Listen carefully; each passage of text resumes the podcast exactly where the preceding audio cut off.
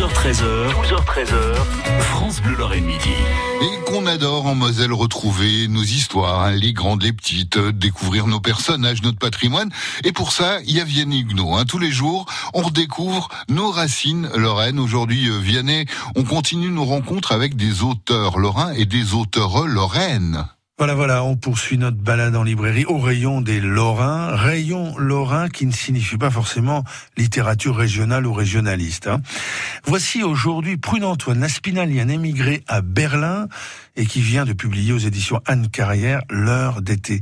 C'est très intéressant le cas de Prune-Antoine parce que je vous en parle alors que je n'ai lu que la quatrième de couverture, que j'ai beaucoup aimé d'ailleurs.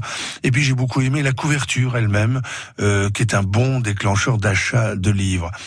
Alors bien sûr, je vous en parle aussi parce qu'elle est Lorraine et surtout parce qu'on m'a dit le plus grand bien de ce livre. On m'a dit. Le on, ce sont des libraires qui sont souvent des bons conseilleurs. Et puis dans ce on, il y a aussi ce qu'on appelle la critique. Alors je sais, il faut se méfier de la critique parce que vous avez toutes sortes de réflexes parmi les critiques littéraires on va les classer en quatre catégories. Alors, il y a ceux qui se sont assignés la mission de tout ou quasiment tout désinguer, sans doute pour se donner un air supérieur. Vous avez quelques spécimens qui rôdent dans l'émission de Laurent Ruquier. Deuxième catégorie, il y a les positivistes qui aiment tout, qui, sur chaque livre, vont trouver le bon côté et vont le valoriser. Troisième catégorie, il y a les très sérieux qui lisent tout et apportent un avis argumenté.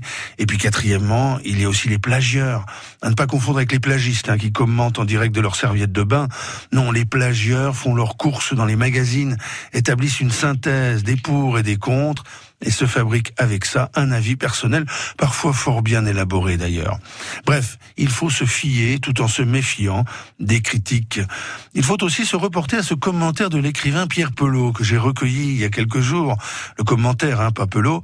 Euh, Pelot se pose la question sur ce qui est un bon livre et il livre ce point de vue. À partir du moment où vous intéressez un seul lecteur, est-ce que vous ne pouvez pas considérer que c'est un bon livre?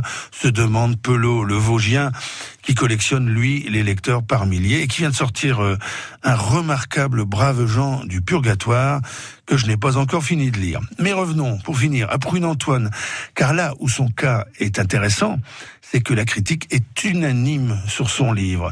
Voici un avis parmi beaucoup d'autres, euh, c'est celui de Bénédicte de Loriol sur Public Art.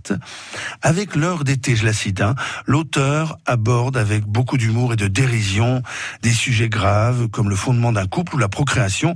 Tout est centré sur la femme moderne avec des petites pointes de défi lancées aux hommes. C'est un vrai régal, un livre à découvrir à tout âge. Fin de citation.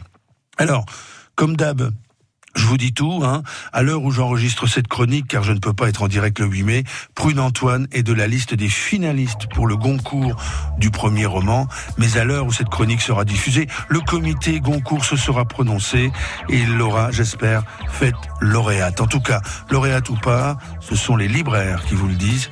Ne manquez pas cette perle de Prune Antoine. Hélas, la de Prune n'a pas eu le Goncourt, mais vous, on vous réécoute sur francebleu.fr. Et à demain, Vianney. Siamo